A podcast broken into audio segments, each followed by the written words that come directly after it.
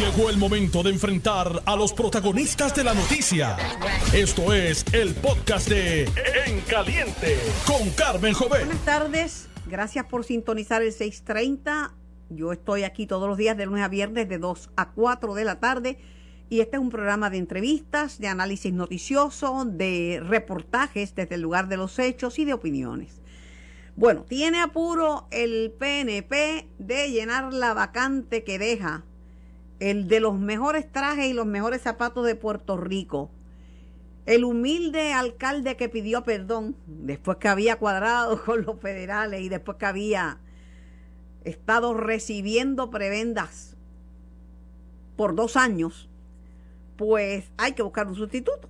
Ya tienen la fecha, tengo a la comisionada electoral Vanessa Santo Domingo en línea. Comisionada, buenas tardes. Buenas tardes, Carmen, ¿cómo estás?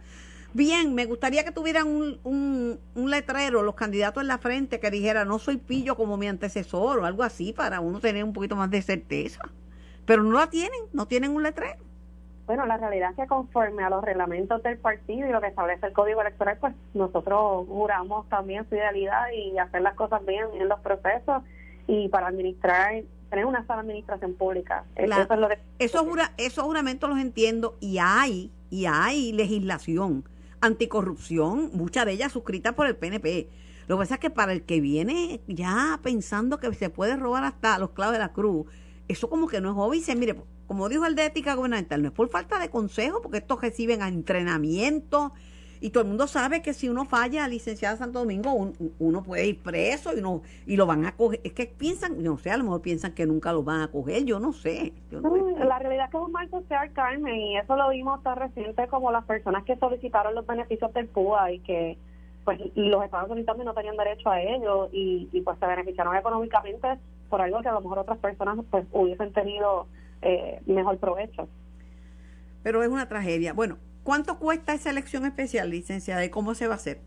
Bueno, nosotros entendemos que no va a tener un costo mayor de 5 mil dólares, estamos exagerando, eh, porque la mayor parte del material electoral que se va a estar utilizando para esta elección ya lo tenemos en, nuestras oficinas, lo tenemos en operaciones resguardados, que son los maletines, las urnas, eh, tenemos básicamente todo, lo único que nos falta es comprar un papel especial eh, que tampoco debe costar más de 200, 300 dólares. Eh, y pues estos son gastos operacionales ordinarios de la Comisión Estatal de Elecciones, que es la entidad que viene llamada a, correr estos procesos. ¿Qué cantidad de votantes podrían participar en esa elección este especial en términos de los, de los números que ustedes han hecho? Pues mira, en la primaria del 2020 eh, hubo alrededor de 3.800 electores que votaron en la primaria del PRP Así que nosotros tomamos en consideración ese número para de ahí estimar que un 25% estaría participando. Claro, eh, estamos en un momento extraordinario, nunca habíamos tenido un evento para época navideña, así que los números van a ser eh, conforme al periodo en el que estamos. Claro, o sea que podrían ser menores.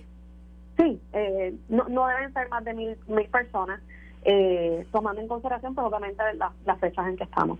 Eso se cuenta a mano, ¿verdad? Porque imagínese. Lo vamos a hacer de forma manual porque cada vez que nosotros programamos las máquinas de escrutinio para poder llevar a cabo una elección cuesta 150 mil dólares. Imagínese. No vamos a incurrir en esos gastos. Es una papeleta sencilla. Estimamos que a lo mejor tendremos algunos cuatro o cinco candidatos participando del proceso. Eh, se imprime internamente en la Comisión Estatal de Elecciones, así que se hace en nuestras oficinas de reproducción. Y nosotros básicamente ya estamos listos. Nosotros eh, desde el día de ayer el director del Partido Nuevo Progresista aprobó el calendario que sometimos desde nuestra oficina y enviamos a publicar los edictos correspondientes por parte del partido. Hoy hicimos la proclama en la Comisión Estatal de Elecciones y ya el próximo lunes abrimos las candidaturas y se cierran el jueves al, al mediodía. Hasta ahora lo único que yo sé, ¿verdad?, es que el vicealcalde eh, va a participar, va a ser un candidato. Eh, bueno, eh, tengo entendido, y creo que fue en tu programa, Carmen, como siempre, caliente y dando la noticia, eh, escuché que él tenía intención de aspirar a dicho cargo. Eh, tiene que someter los documentos como cualquier otra persona que interese participar y el comité de evaluación hará su, su investigación como se hace como para cualquier otro evento y para cualquier otra candidatura. ¿Usted lleva ya, cuánto tiempo lleva ya vegando con de la comisaría eh, electoral de como comisionada electoral del PNP? Bueno, eh, como comisionada electoral alterna comencé el primero de septiembre del 2020 y he seguido ahí. creo que los que llevamos más tiempo son los comisionados electorales del PIB y, y esta servidora. Todos los temas pues han ido cambiando con el tiempo. Bueno, no se esperaba que le iba a tocar una situación como esta, ¿verdad? No, es una situación lamentable, eh, no nos hubiese gustado tener que trabajarla, eh, pero nada, la, la, Navidad pasada trabajamos y estuvimos en el Coliseo contando votos hasta el 31 de diciembre a las 9 de la noche, así que esta Navidad de nuevo tenemos trabajo. Eh, ¿Cómo están las cosas en la Comisión Estatal de Elecciones? Y le pregunto, porque la última vez escuché, creo que fue Dávila Colón que decía que estaba el comisionado electoral del proyecto Dignidad tratando de tumbarle la cabeza a, no literalmente, en sentido figurado, pero de, sacar de la comisión al juez Rosado Colomén. Sí, eh, ellos presentaron un pleito hace dos semanas mediante una sentencia declaratoria en el cual nosotros tendríamos un término de 30 días para contestar la demanda y el término no, no ha transcurrido. No obstante, nosotros ya adelantamos nuestra posición y es que no le asiste el derecho al comisionado toda vez que tanto el Código Electoral, no solamente el 2020, el 2011, establece que los presidentes continúan en su cargo hasta tanto se designe su sustituto. Y la reciente como en el mes de octubre, el Tribunal Supremo ya hizo su interpretación y estableció que hasta que se ponga de acuerdo el gobernador y la legislatura, ambos continuarán en su cargo, por lo tanto eso no crea un caos en la Comisión Estatal de Elecciones. No tiene si el comisionado electoral quiere crear un caos, creo que está en el puesto incorrecto. Como que no tiene mucho mucha suerte con los pleitos legales, eh, licenciado. No, porque Carmen, lo que siempre te he dicho, uno tiene que evaluar los casos y, y uno no lleva casos para perderlos, uno, uno los evalúa. Eh, para ver si al final del día uno le va a asistir el derecho. Esto no, no solo están dando palos a ciegas, y mucho menos cuando ponemos en juego la estabilidad de una agencia de gobierno que tiene alrededor de 500 empleados, porque si él no reconoce la autoridad del presidente de la comisión, me imagino que no someterá su factura para que se la apruebe este mes, si no cobra. La verdad que, pues, yo no sé, este, ha, sido un, y ha sido en lo que va un cuatrenio difícil. Ahora mismo ya se trancó no únicamente Tatito, sino el presidente del Senado ante la convocatoria a una sesión extraordinaria de la legislatura del gobernador. Entonces, y es bien lamentable, pero una, de las legislaciones que se va a estar atendiendo en esa extraordinaria eh, atiende una necesidad que hay para pues atender la situación del maltrato de menores. Y yo entiendo que eso debe ser una prioridad para la legislatura y para nuestro gobernador. Y, y, es un proyecto que se sometió desde no solamente esta extraordinaria sino desde antes se celebraron vistas públicas. Pero para ellos eso no es no es de un interés apremiante pero, para nosotros. Pero sin embargo, el vicepresidente de la Cámara, José Coni Varela, dijo en este programa ayer que eso lo había tenido en sus manos la exgobernadora Wanda Vázquez y no lo atendió, no hizo caso, no le dio importancia, lo engavetó y que el gobernador llevaba, ha tenido tiempo y que ahora es que se le ocurre hacer eso. Como que, da impresión que no, que no le interesa hacer, eh, salvar ese, ese, ese fondo durante esta sesión se celebraron vistas públicas. Hay, un interés y tienen que atenderlo. Hay que ser responsables y no politiquear con estos asuntos. Pues, pero eso fue lo que dijo, que, que la verdad que no le habían prestado mucha atención y que ahora está, no entendía cuál es la premura. Es más, dijeron que esa, esa convocatoria de extraordinaria no tenía nada, que todo era ordinario y todo muy bien se podía atender en enero. Bueno, yo creo que a la legislatura le pagan por trabajar. Eh, si los compañeros prefieren no hacer nada este enero, pues entonces da mucho que decir de, ellos, pero entiendo que esta legislación específica merece que se atienda inmediatamente. Bueno, el, el, portavoz del, del, Partido Popular en el Senado, Aponte Dalmau, dijo que, que no sería la primera vez que se pierde dinero. o sea, wow, wow. así Dios, sí. Las cosas hay que pues interpretarla desde dependiendo de la persona que venga. Bueno, pero dijo que, que, no sería la primera vez y aunque yo sé que no es la primera vez, pero conta, no se debía perder nunca dinero, porque dinero que uno no solicita no se lo vuelven a enviar y dinero menos para atender estos asuntos. Esto es bien importante y no debemos de estar jugando con estos fondos y mucho menos politiqueando con estos asuntos. ¿Usted cree que el PNP tendrá chance en Cataño después de esta barbaridad de, del Cano? Vamos a ver, Carmen, nos faltan algunos añitos de camino. Yo tengo fe que, nuestra gente de Cataño vea todo lo que nosotros como institución tenemos que ofrecer, que es mucho más eh, nuestra agenda de gobierno, la plataforma que nosotros presentamos en su momento, eh, las obras que va a hacer nuestro gobernador y que tenemos una, nosotros tenemos una agenda bien agresiva de cara a que Puerto Rico siga creciendo económicamente en los próximos años. Agradecida, licenciada, le deseo un buen fin de semana, unas felices Pascuas de Navidad y gracias por siempre contestar nuestro llamado aquí en El Caliente. Lindo día, Carmen. Lindo día para usted, la licenciada Vanessa Santo Domingo, comisionada electoral del Partido Nuevo Progresista. Muy atenta siempre, contesta y participa aquí en Noti 1630. Amigo que me escucha, yo quiero que tú conozcas y sepas por qué MMM le salió primero en Medicare Plan Finder a Juan, a Vivia, a Nora, a Nelson, a Serra, a Minerva, a José, a Carlos y por ahí sigue la lista.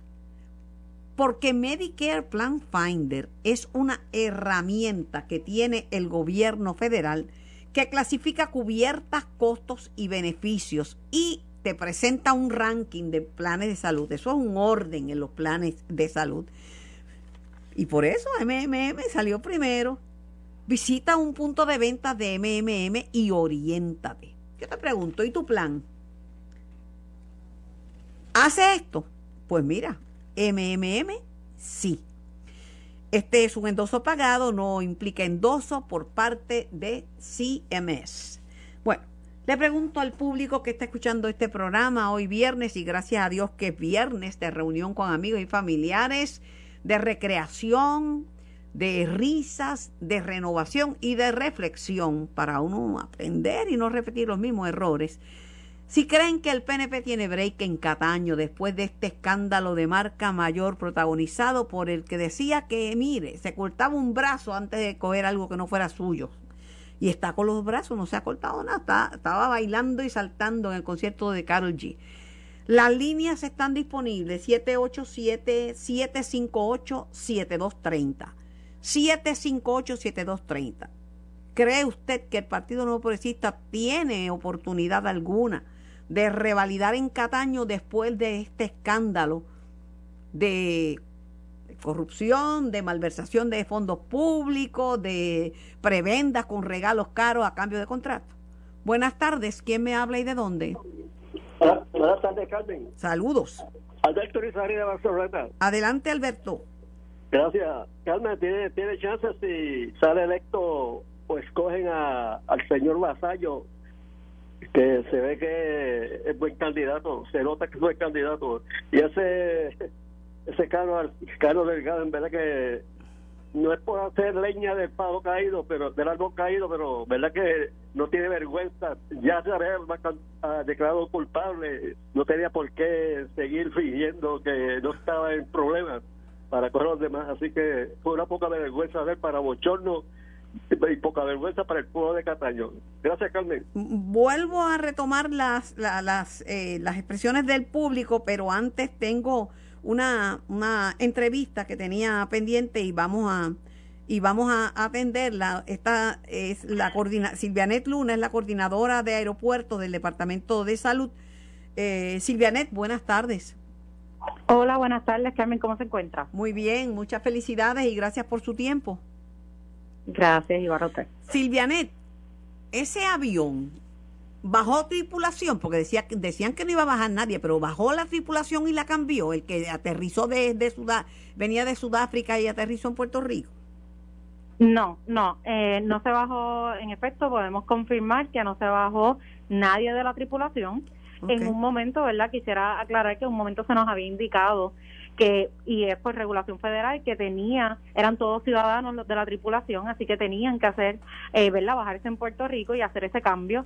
No obstante el departamento de salud pues eh, ya nosotros tenemos unos protocolos rigurosos en nuestros puertos de entrada pero a darse la situación de que viene un vuelo procedente de verdad de, de Sudáfrica pues decidimos tomar unas medidas extras y adicionales eh, que incluían pues hacerle prueba y que estuvieran en cuarentena el tiempo que estuvieran en Puerto Rico. No obstante, cuando se comunican esos protocolos a la aerolínea, pues ellos tomaron la determinación de no, de que la tripulación no bajara en Puerto Rico. Y lo que se hizo fue que la tripulación se quedó como pasajero y eh, sí entró otra nueva tripulación, pero, ¿verdad? Es bien importante destacar que no se bajó nadie y nadie tuvo por eso es la por eso es la primera pregunta que te hago la, la segunda pregunta que te hago es ¿Por qué tenían que detenerse en Puerto Rico? Porque dicen que esos aviones pueden tener más de 20 horas de vuelo sin tener que reabastecerse. Bueno, eh, lo que sucede es, y según se nos notificó, es que hay una situación climática de, los vientos cortantes, lo cual hace que estos eh, aviones gastaran más combustible. Y entonces, eh, pues ahí es que se toma la, la, la determinación de que ellos necesitaban reabastecerse de combustible para continuar su, su, su viaje, su travesía hacia los Estados Unidos, que era Atlanta, su destino final. Cuando ellos lleguen a Atlanta, ¿aparece que el vuelo viene de Puerto Rico o de África del Sur? No, debe aparecer que venga de, África del Sur, porque Puerto Rico fue una parada técnica. Porque sí, porque porque sí, porque podría ser como podría ser como un truco, digo yo, detenerse, bajarse aquí, cambiar pasajero o lo que sea, o tripulación, y que entonces aparezca que el vuelo salió de Puerto Rico. No, no, no, porque no, de, eh, ¿verdad, Carmen? No se bajó nadie y de hecho, ¿verdad? Fue una parada técnica. De hecho, esto es algo no que que ocurre con normalidad en la industria aérea, porque pues tienen que, verla por inclemencia del tiempo, etcétera, abastecerse de combustible, pero va a aparecer como de, ¿verdad? Eh, de su destino de origen, que fue Sudáfrica. ¿Y le suplieron combustible a este avión? Sí, pues, exactamente, eso fue lo que pasó y ya tan pronto, ¿verdad? El combustible fue abastecido, el vuelo despegó nuevamente. ¿Le suplieron comida? No. No. Porque si hay comida, pues ahí entra que también... No que nosotros, ¿verdad? No, no, no que nosotros sepamos, porque lo que se nos indicó es que era solamente combustible. Pues a mí uno de estos expertos en, en cosas de aviación, gente que, que sabe mucho de eso, me, me envió todos los detalles del avión, la cantidad de horas de vuelo que puede estar ese avión, más que tiene un tanque adicional, como explicando que en realidad no entendía por qué tenía que hacer esa parada técnica en Puerto Rico por, por ese tipo de avión que, que, que, que que coge combustible y horas de vuelo, pero, pero transatlánticas. Bueno, pues entonces lo que se nos, ¿verdad? Como se nos indicó, era por las porque confrontaron problemas en el, en el clima, vientos cortantes, pero eh, bien importante, ¿verdad? Destacar que por lo menos el Departamento de Salud, en lo que corresponde eh, a los protocolos de salubridad, estuvimos desde el primer momento que se nos notificó atentos y, y listos para, para responder en la eventualidad que, que, que ese personal se hubiera tenido que bajar en Puerto Rico. ¿De cuándo en adelante eh, los pasajeros internacionales que lleguen a Puerto Rico o a los Estados Unidos tienen que presentar una prueba negativa de COVID de no más de 24 horas, Silvianet? Bueno, según la, la el presidente Joe Biden y la regulación federal, eso va a ser a partir del próximo lunes. Y también el presidente añadió una nota de que las pruebas caseras para detectar el COVID la van a cubrir los planes médicos. Sí, sobre ese particular, pues no se ha dado más instrucciones. Eso sí va a ser a partir de mediados de enero.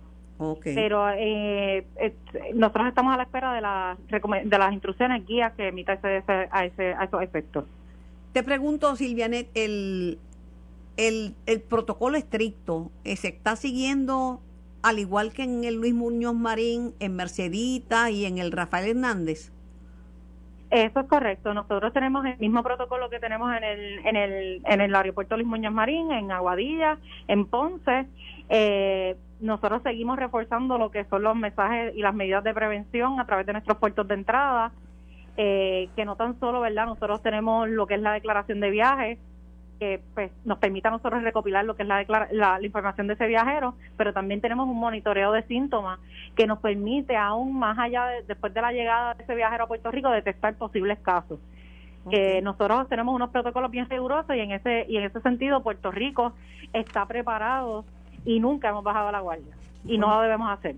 Pues te preguntaba para aclarar porque hay mucha mucha desinformación y mucha confusión con respecto a esta parada técnica de ese vuelo que venía de África del Sur. Gracias Silvianet por tu tiempo y gracias por orientarnos. Claro, gracias, muchas gracias. Encantada.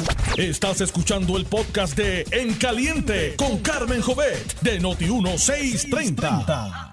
Estamos en vivo, el programa es para ustedes. Yo soy Carmen Jovet y les acompaño hasta, hasta las 4 de la tarde. Gracias a Dios que es viernes.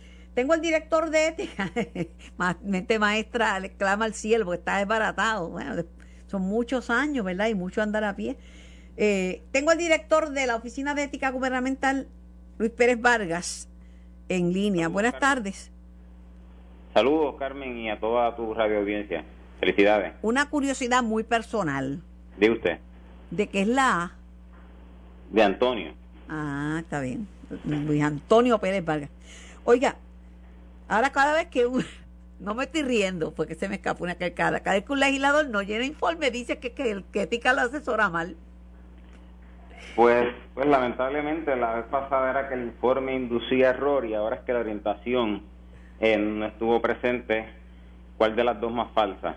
Eh, el informe de la Oficina de Ética es uno claro, eh, que es la misma ficha por muchos años, y la orientación que da la oficina es desde el día uno, desde los adiestramientos, que para este grupo de funcionarios electos fue virtual por el asunto de la pandemia, está grabado, lo pueden repetir cuantas veces deseen si tienen dudas, eh, tienen el acceso a, él mismo, o sea que falta de orientación, no entiendo que no es la mejor excusa. Bueno, ella lo que ella lo que dice, eh, eh, Luis, ella lo que dice que como era un solo un cambio de posición, por eso no tenía que suministrar nueva información. Ella se puso bien detallista. Yo yo tengo el mismo carro, la misma casa, uso la misma ropa, o sea, que no tiene información diferente.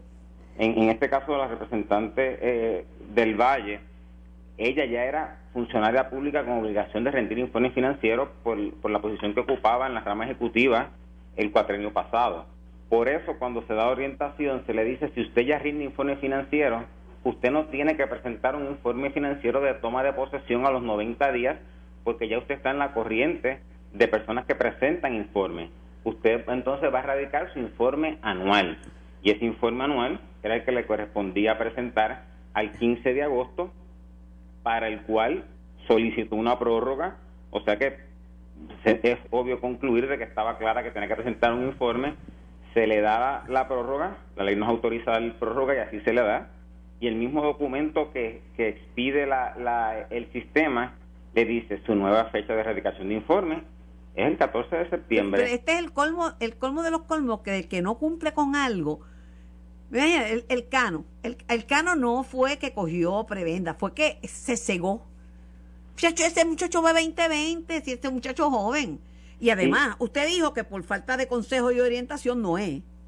No, y se le dice, ese mismo adiestramiento que se le habla de, educación continua, es el adiestramiento en que yo les mencioné claramente, uno de ustedes o alguno de ustedes no va a finalizar el cuatrenio. Porque hay que hablar... Usted me lo había dicho. Usted me había dicho eso hace tiempo. exacto, en otra oportunidad de dejarle saber, mire, usted viene aquí por una cosa seria, usted, usted se hizo disponible al pueblo, usted tiene, sea el exalcalde o cualquier otro servidor público, que la mayoría son buenos y comprometidos, ¿sabe? Hay muy buenos alcaldes, muy buenos eh, legisladores, uno no pone en duda eso, pero el que se aparta de la ley, y entonces he escuchado en estos días que estos adiestramientos eh, que, o que estas faltas o fallas o, o delitos que cometen algunos servidores públicos, es que no se les orientó, no se les dejó saber, ¿sabes? Ser honrado y ser una persona recta, eso eso viene en, en, en, tu crianza, en tu cultura o, o en, tu estilo de vida. Y obviamente sí estamos aquí para orientarlos, para hacerle el camino más fácil, para aclararle dudas en cuanto a la interpretación de la ley o a la forma de, de ejecutar. Pero uno sabe que siempre hay personas malintencionadas que llegan al servicio público a ese la orientación le va a entrar por un oído y le va a salir por otro. Eh, y obviamente sí estamos para educar, sí estamos para orientar, pero esa... Ay, Dios mío, mire, mire, mire, no hay que ser un genio para saber que robar es malo y que uno no se apropia de, de, lo que no es de uno y que si alguien viene con un regalo a cambio de un contrato, uno sabe, mire, si no hay que ser ningún genio. Es más, sin coger ningún ningún curso de ética, eso lo sabe cualquiera, eso lo sé yo que no he cogido un curso de eso de ética de la oficina de ustedes. Correcto, y incluso ahora hemos creado el, canal de YouTube de la, de la Oficina de Ética Gubernamental para aquellas personas que no son servidores públicos y puedan y quieran tener acceso a información educativa también lo puedan hacer eh, que no es exclusivo una educación en materia de ética, que debe ser prácticamente sinónimo de sentido común, eh, actuar de, forma ética, cualquier persona pueda tener acceso e informarse. Y, y es lamentable lo que vemos y obviamente utilizar de excusa eh, alguna dejadez o falta y sacársela a responsabilidad de otros, pues también deja mucho que desear. Oiga, usted es persistente porque escribió que y dijo que va a retomar la orientación a los alcaldes visitando todos los municipios. Pues la semana pasada, mire, mire, mire cómo son las cosas, porque hemos visto, ahora mismo la oficina tiene 75 querellas activas. Eso quiere decir que los abogados de la oficina han presentado eh, eh, querellas contra funcionarios públicos porque entienden que tienen la evidencia para probar esa falla administrativa.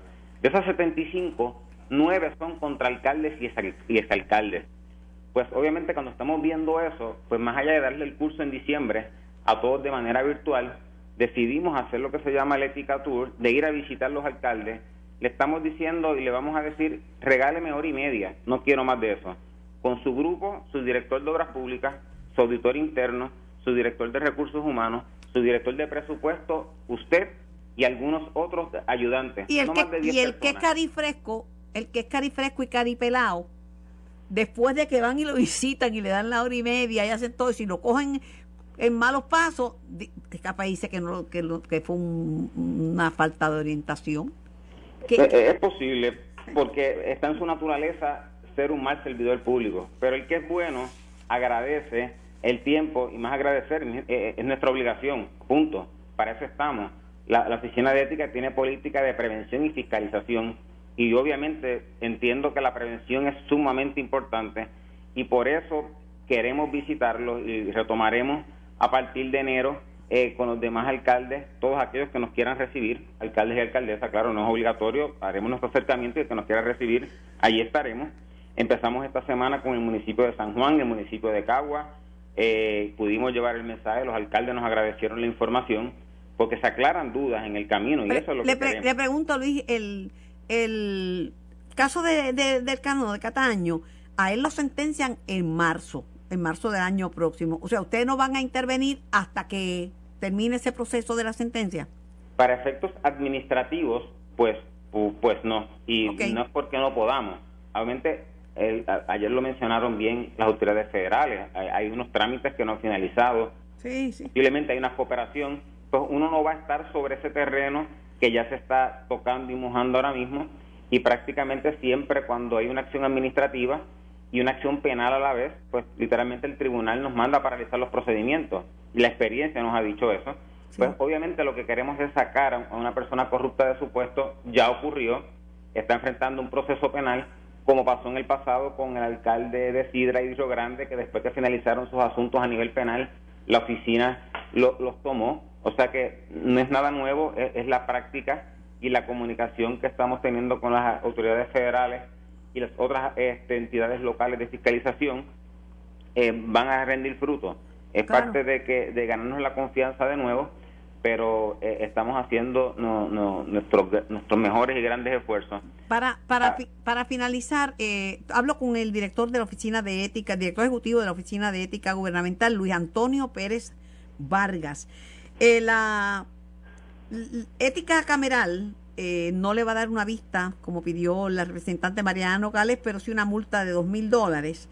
Pero todavía Mariano Gales tiene pendiente la querella de ética, ¿verdad? La, en, el caso de Mariana Nogales, obviamente la rama legislativa y la rama judicial, nosotros no tenemos autoridad para llevar procesar administrativamente a ellos, solamente la rama ejecutiva. Claro. Eh, el procedimiento que llevó la rama eh, legislativa, la Cámara, en el caso de Mariana Nogales, pues un proceso de ellos. La oficina notificó en dejarle saber, esto fue lo que ella bajo juramento hizo. En otro caso, sí la oficina hizo un referido a la Comisión de Ética sobre Mariana Nogales sobre unas alegadas enmiendas al informe financiero que, la única forma de hacerlo es de manera electrónica y su, la plataforma está bloqueada. Ese referido que hizo la oficina a la Comisión de Ética de la Cámara y que la Cámara adoptó como querella, eso estará por verse. Sobre la posible imposición de, omitir información en su informe financiero y los dos mil dólares que se alegan, no nos consta, pero no es naturaleza de la oficina. Eso es un asunto que la Comisión de Ética rendirá su informe, lo presentará al Pleno y los legisladores en, en, Pleno por mayoría determinarán si acogen o no la recomendación de ese informe de la Comisión de Ética. Pero lo que yo entiendo, si estoy mal me corrige, lo que yo he entendido es que no hay manera alguna de reemplazar un informe financiero una vez se presenta. El, informe, si, se permiten enmiendas, pero la única forma que hay enmiendas a un informe financiero de la rama legislativa y la rama ejecutiva es de manera electrónica. Cualquier otra enmienda, la oficina no puede dar fe de ella.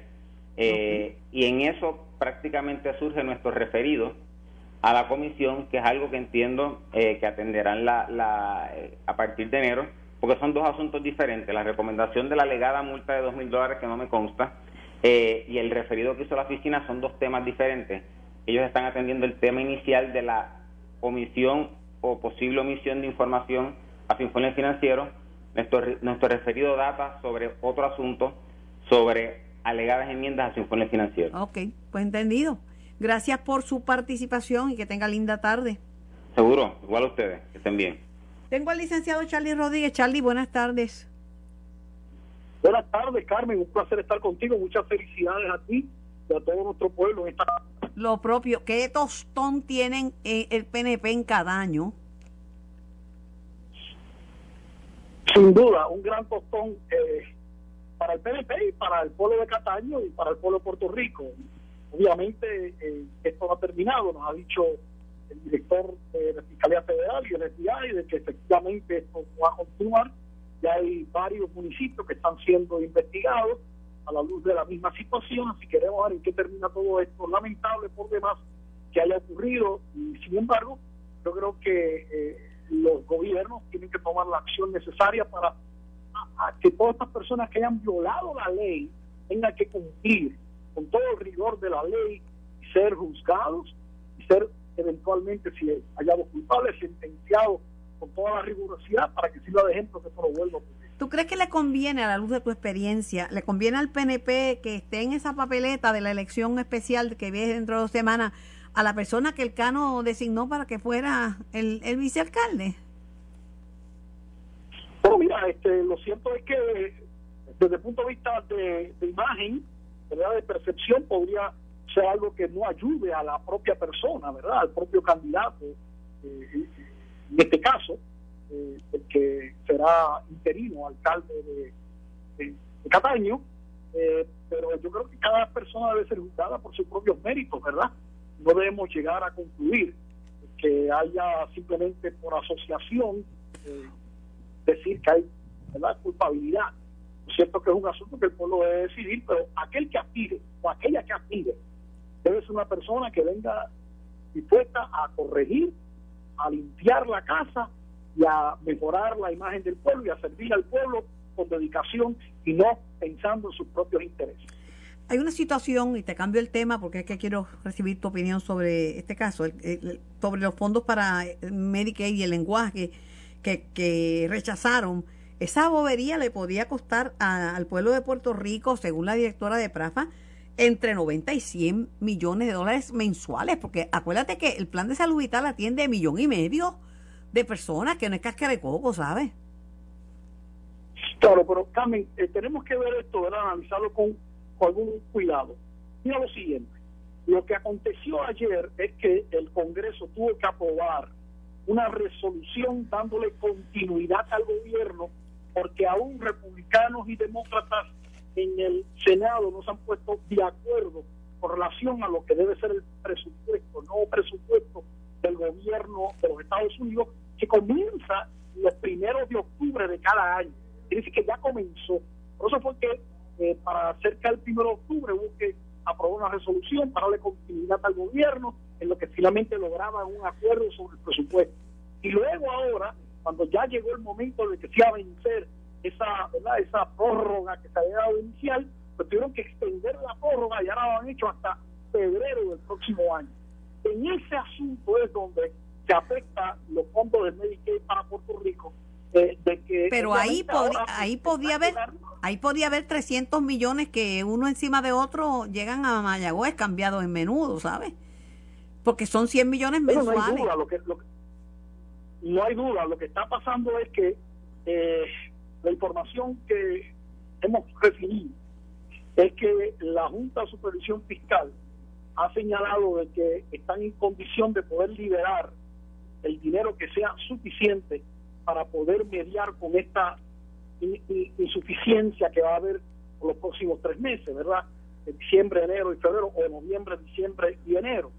Este, y que eso se podrá atender. Y en febrero se espera que entonces se pueda aprobar lo que debe ser el presupuesto final, donde está incluido los 3.900 millones anuales para Puerto Rico eh, eh, en el Medicare, y eso pues obviamente resuelve el problema, al igual que se aumentaría a la proporción al por ciento de creo que el 83% de lo que pueden recibir los proveedores de salud en reembolso a través del Medicare, empatándolo con lo que reciben los estados, para irnos un 55. Ahora, mientras esta situación de la resolución de continua continúe, será hasta febrero, pero esperamos que ya se pueda llegar a la conclusión de que se le asignen los dineros adicionales como ha pedido Biden para Puerto Rico y de esa manera darle justicia a Puerto Rico en el asunto de los fondos Medicare. Bueno, el bellón de el bellón del viernes. Barbados, Barbados, vecino no está ahí al lado, sin tanta mesa de diálogo, ni tantos plebiscitos, ni tanta cosa que se hace en Puerto Rico. Ya no es colonia. Rompió con la monarquía de Inglaterra, ya la reina Isabel II no es la mandataria, tienen gente de Barbados. Y Puerto Rico todavía embarrado con la colonia. Eso es así, estamos embarrados con la colonia, hay que dejar de estar agotado para no proceso el pueblo pidió la estadía, pero obviamente estamos en el proceso del Congreso. Pero en el caso de Barbados, Barbados es eh, independiente hace muchísimos años. Lo que pasa es que se mantuvo dentro de la comunidad británica, donde se reconoce a la reina como la primera ejecutiva y donde se reconoce eh, la ciudadanía británica a los residentes de Barbados. Ahora obviamente han decidido simplemente eh, salirse de la mancomunidad y ya no reconocer a la reina como su primera ejecutiva, sino que sea reconocida la presidenta, el primer ministro, el ejecutivo eh, electo por el pueblo de Barbados. Y convertirse en una república. Y convertirse en una república también. Bueno, una república sin duda alguna, pero ya era independiente, era una república, yo diría que eran una especie de libre asociación lo que tenían. Y una libre asociación está sujeto a que cualquiera de las partes pueda unilateralmente salirse del acuerdo. Y Barbados se salió del acuerdo. Y obviamente este, eh, eso tiene pues, su consecuencia.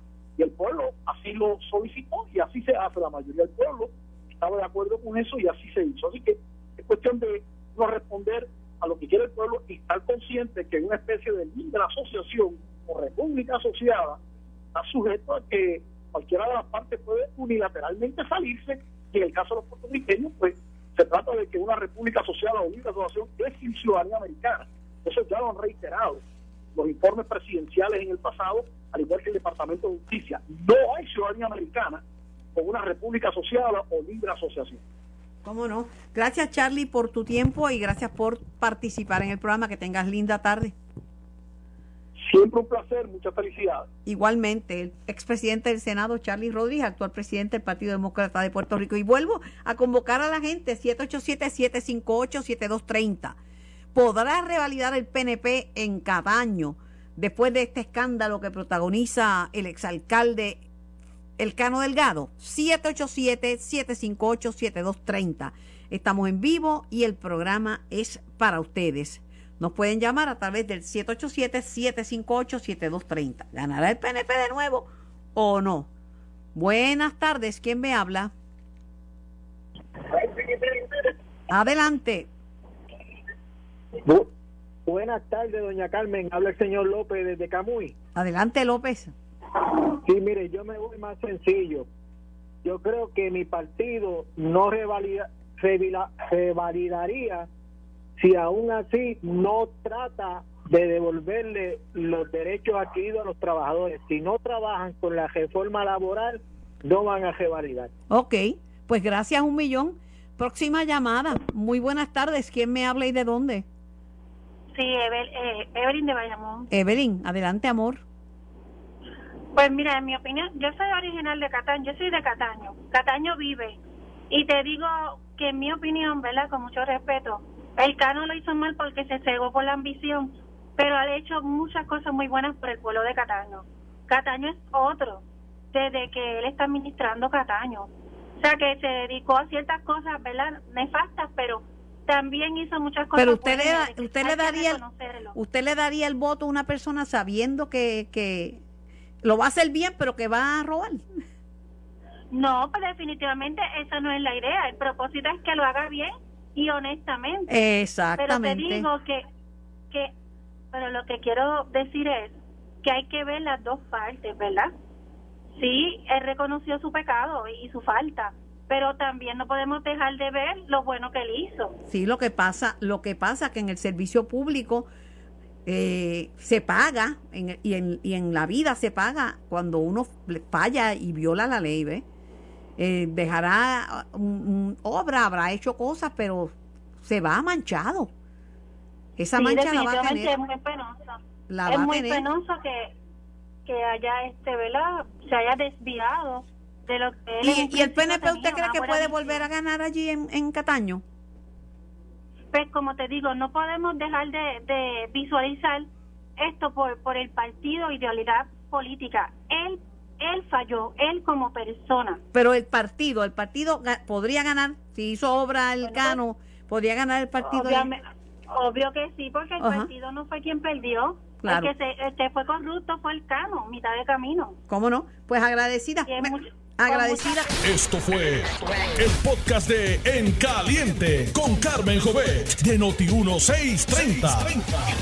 Dale play a tu podcast favorito a través de Apple Podcasts, Spotify, Google Podcasts, Stitcher y notiuno.com.